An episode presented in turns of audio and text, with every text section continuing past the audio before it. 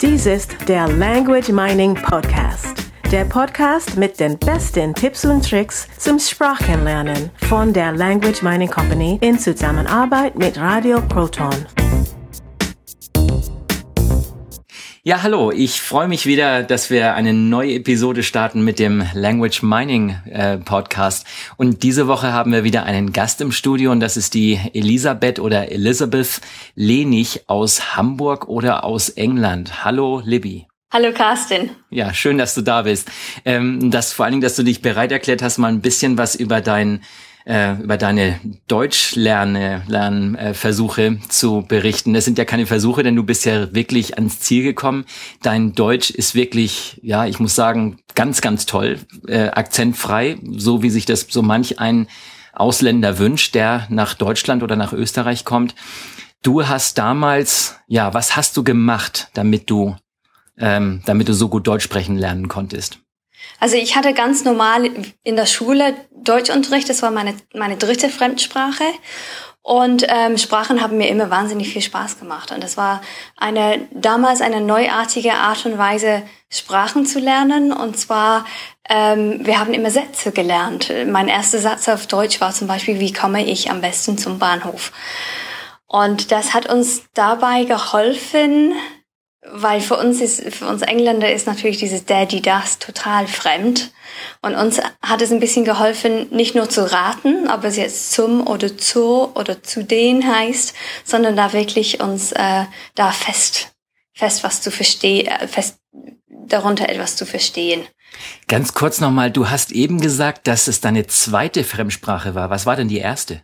Also zuerst hatte ich Französisch. Ja. Und dann Latein und dann Deutsch. Also sogar die dritte, dritte Fremdsprache. Genau, die kann man so sagen. Okay, das heißt, ähm, von wie viel Stunden reden wir da pro, pro Woche, so Unterricht?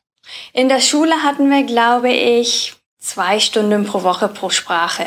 Ja, das ist doch relativ wenig, oder? Ja, das war sehr wenig und wir kamen ja relativ ähm, langsam voran.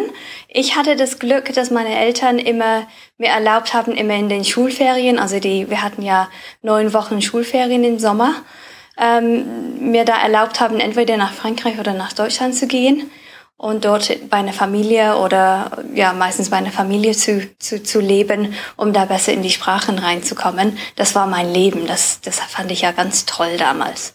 Wie alt warst du da? Ähm, das erste Mal 13. 13, ja, das ist genau. ein, das ist noch ein wirklich ein spannendes Alter, wo man viele Dinge neu erleben kann. Könntest du heute sagen, dass, dass das das Ausschlaggebende war, um die Sprache wirklich fließend zu sprechen?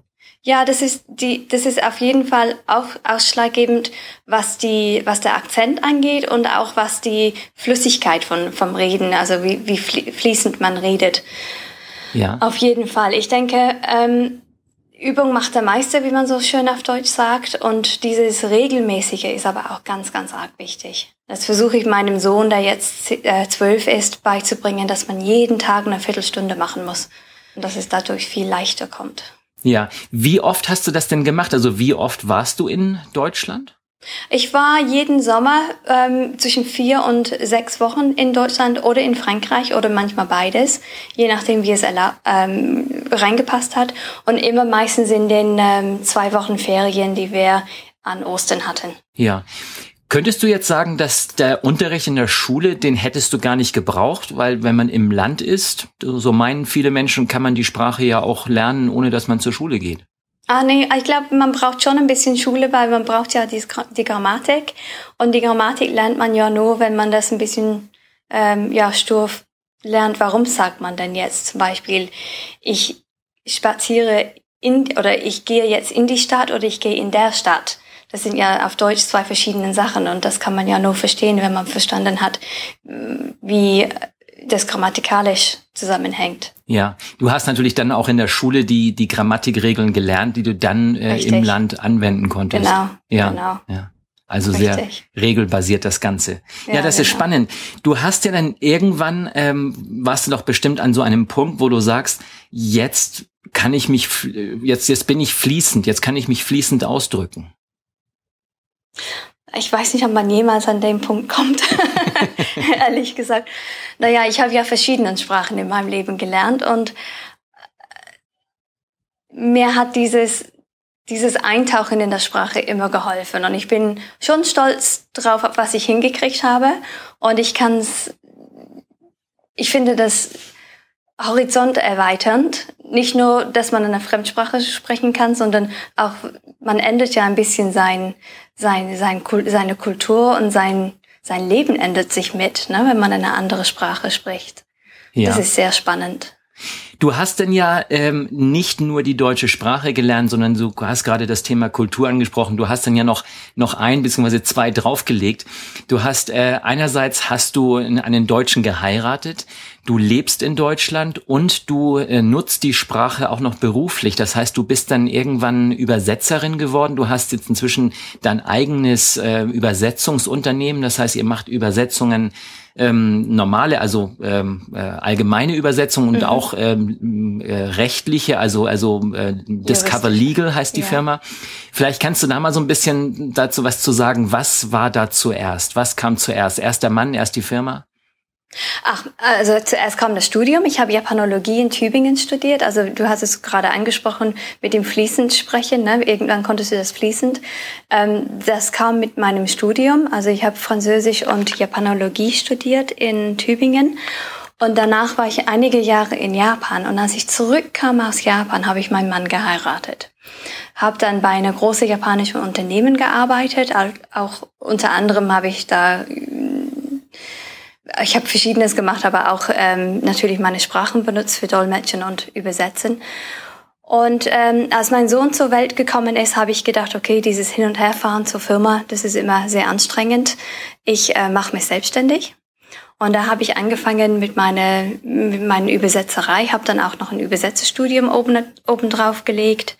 Und ähm, ja, seit 2002 mache ich das jetzt. Ja, ganz kurz nochmal zu dem Unterschied zwischen ähm, Sprachen können und äh, übersetzen. Das sind zwei Paar Schuhe, oder? Das sind wirklich zwei, Sprach zwei Paar Schuhe auf jeden Fall. Ja, die ähm, die Sprache zu können heißt noch lange nicht, dass ich das ähm, anwenden kann für Übersetzungen. Das ist ja ein Studium für sich und auch ein, ein, ein eine Wissenschaft für sich eigentlich, wie man sich wie, wie, man, wie man Sachen ausdruckt in der Fremdsprache. Weil auch bei den juristischen Sachen gibt es ja manche juristische Fachbegriffe, die gibt es im Deutschen, die gibt es aber nicht in anderen Sprachen. Das heißt, man muss immer überlegen, wie kann ich das klar und deutlich ausdrücken. Hm. Und da, da kam dann natürlich deine, deine Sprachkenntnisse zur, ja, zur Hilfe sozusagen, denn äh, ja. grundsätzlich ist es so, die Sprache zu können, ist sozusagen der erste Schritt und, und erst dann geht's genau. mit dem Übersetzen los, also einfach genau. diese, diese Disziplin zu, genau. zu lernen. Wenn ich, ich da noch mal kurz zurückgehen darf, du mhm. hast denn praktisch ja vier Sprachen parallel gemacht. Das heißt, wenn du in Tübingen studiert hast, warst du in Deutschland, du musst, hast also Deutsch gesprochen, du hast dort Französisch und Japanisch ähm, studiert mhm. und Englisch deine Muttersprache. Ja, ich habe im Nachhinein denke ich, ich war ganz schön verrückt. Aber es hat großen Spaß gemacht. Ja, das ist auf jeden Fall machbar. Ja, das ist machbar. Also ich finde, alles, was man muss seine Ziele setzen. Ne? Man hat ja immer Ziele im Leben oder ich habe immer Ziele im Leben und meine Ziele habe ich bisher auch immer erreicht. Okay, wenn ich dir jetzt noch die Frage stellen würde, was würdest du anders machen, also wenn du jetzt die Zeit zurückdrehen könntest oder wenn du jemandem einen Ratschlag geben würdest, wo würdest du sagen, gerade beim Deutschlernen, wo sollte jemand darauf achten? Die Zeiten sind jetzt anders als als ich jung war. Also als ich jung war, da hatten wir ja kein Internet, da hatten wir keine DVDs, ähm, kein Internetradio. Heutzutage ist es viel einfacher an verschiedenen ähm, deutschen Texte oder, oder Programme ranzukommen, wie man dann eine Sprache sich unterstützt, wie man das Lernen unterstützen kann mit der Fremdsprache. Also ich glaube, wenn ich heute eine, eine neue Fremdsprache lernen würde, würde ich wirklich ähm, online ganz viel mir suchen, die mir dann das erleichtert. Ja, und das, das Thema Ziele stecken, das ist immer noch das gleiche wie damals. Ja, das hat sich nicht geändert. genau. Also jemand, der sich, der weiß, was er will, der weiß, wo er hin will, der ganz genau weiß, in diese Richtung möchte ich, ich möchte fließend sprechen, ich möchte das und das Niveau erreichen, der hat es dann also heute sehr viel einfacher als früher. Ja, das finde ich das so zusammenfassen. Ja. Genau. Ja. Du bist ja heute ähm, einfach, ja, du bist ähm, eine Unternehmerin, sehr erfolgreich mit deinen Übersetzungen und ich finde es auch spannend. Ich durfte dir ja auch schon viele, viele Kunden äh, bescheren, weil mich immer wieder Menschen nach Übersetzungen fragen. Äh, du äh, bist wo zu erreichen? Also wenn dich jemand ähm, kontaktieren möchte, wo kann er dich finden? Also unsere Webseite heißt www.discoverlegal.com oder discovertranslation.com. Da freuen wir uns, wenn da sind alle Kontaktinformationen, wie man uns erreichen kann. Ähm, wir freuen uns sehr, dass du uns viele Kunden beschert hast. Also vielen Dank nochmal an dich. Gern geschehen. Ich freue mich vor allen Dingen immer über die positiven Rückmeldungen. Ich genau. habe noch eine, eine kleine Frage zu, zu eurer Firma, weil Übersetzungen, da kann sich bestimmt noch jemand was drunter vorstellen. Juristische Übersetzungen, was braucht man denn da ganz genau? Ist da noch was mehr, was jemand äh, wissen muss, wenn er juristische Texte übersetzt? Also es gibt ja eine, es ist eine ganz eigene ähm, Studiengang. Das heißt, äh, also man hat dann ein Diplom, der heißt vereidigter oder beeidigter Übersetzer und Dolmetscher. Und ähm, es ist ganz wichtig, wenn man solche Aufträge zu vergeben hat, dass man sich jemand sucht, der wirklich Erfahrung hat mit, ob das jetzt Urteile sind oder Handelsregisterauszüge oder was auch immer es ist, was man braucht, Verträge ähm, ist ganz wichtig, dass man nicht einfach einen Übersetzer nimmt, sondern dass man nach einem Übersetzer mit juristischer Ausbildung sucht. Ja, und ihr übersetzt, ihr seid ja zu zweit in den Unternehmen, ihr übersetzt Richtig. natürlich dann nicht nur in die Sprachen oder aus den Sprachen, die ihr könnt, sondern ihr genau. bietet auch noch viele, viele weitere Sprachen an, oder? Genau, wir haben unsere ähm, freiberufliche Mitarbeiter, mit wem wir schon langjährige Erfahrung haben. Also wir bieten an die großen europäischen Sprachen und ähm, Russisch, Japanisch, Chinesisch, ja. Genau, eine Bandbreite. Ja, das ist spannend, wenn man jetzt einfach nochmal noch mal zurückspringt zum, zum Anfang. Äh, die, die kleine Libby war damals 13, hat, hat ein bisschen Deutsch gelernt, zwei Stunden pro Woche und ist dann äh, regelmäßig im, im Sommer in Deutschland gewesen für, für ein paar Wochen. Und, und heute, ähm, wenn du dir das Ergebnis anschaust, ist schon toll, oder? Ja, ich bin sehr zufrieden. sehr reserviert ausgedrückt, aber nein, ich bin sehr zufrieden, ja. Ja, ich finde, das ist auch immer ganz, ganz wichtig für, für Menschen, die, die irgendwie das dieses Thema Fremdsprachen als ähm, äh, als Ziel sehen und dann irgendwie so zurückstrecken, zurück, zurückschrecken und sagen, Gott, das ist ja so viel, was ich da lernen muss. Es gibt also die die tollen Beispiele und es ist gar nicht mal so schwer, eine Sprache zu lernen und auch, dass man aus dieser Sprache etwas machen kann. Das heißt, dass man da im Beruf wirklich auch erfolgreich sein kann. Ja, ich glaube, man darf nie vergessen, es gibt ja Menschen auf der auf der Erde, die sprechen diese anderen Sprachen. Das heißt, es ist lernbar. Ja, genau. Das also sage ich auch immer. Wenn es ja. von Menschen erfunden wurde Richtig. und Menschen das, das gebrauchen, dann muss es was Menschliches sein. Das heißt, es ist, wie du sagst, es ist lernbar, logisch. Ja, ja, ja. Genau. Das macht Sinn. Alles klar. Ja, Libby, vielen, vielen Dank, dass du äh, dich zur Verfügung gestellt hast, dass wir ein bisschen was von dir lernen durften. Und äh, ja, da, wie gesagt, ich schreibe deine Kontaktdaten auch in die Show Notes bei uns auf der Website und wer sich dann nochmal äh, da schlau machen möchte, der ist natürlich gerne eingeladen, dort auf die Links zu klicken auf deine Website. Ähm, Discover Translation und äh, discoverlegal.com jeweils, oder? Ja, genau. .com.de. Ach, beides, okay. Alles klar. Und äh, sonst natürlich klar, bei, bei mir genauso, wer, wer mich äh, fragen sollte nach Übersetzungen, äh, du bist immer bei mir die, die Nummer eins, äh, ganz klar. weil Da ist, da geht kein Weg dann vorbei. Ich freue mich immer über die positiven Rückmeldungen. Libby, nochmal vielen, vielen Dank. Ich habe zu danken, Carsten. Ja, alles klar. Danke. Dann äh, verabschieden wir uns für heute vom Language Mining Podcast und äh, wir hören uns nächste Woche wieder. Bis dann.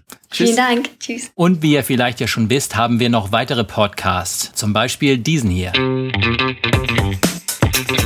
Dies ist der Word des Tages Podcast. Erklärungen in deutscher Sprache für Merriam-Webster's Word of the Day.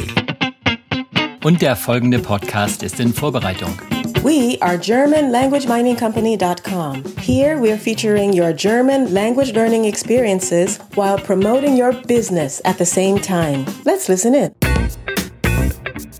Das war der Language Mining Podcast. Der Podcast mit den besten Tipps und Tricks zum Sprachenlernen von der Language Mining Company in Zusammenarbeit mit Radio Proton. Weitere Informationen finden Sie unter www.languageminingcompany.com und www.radioproton.at.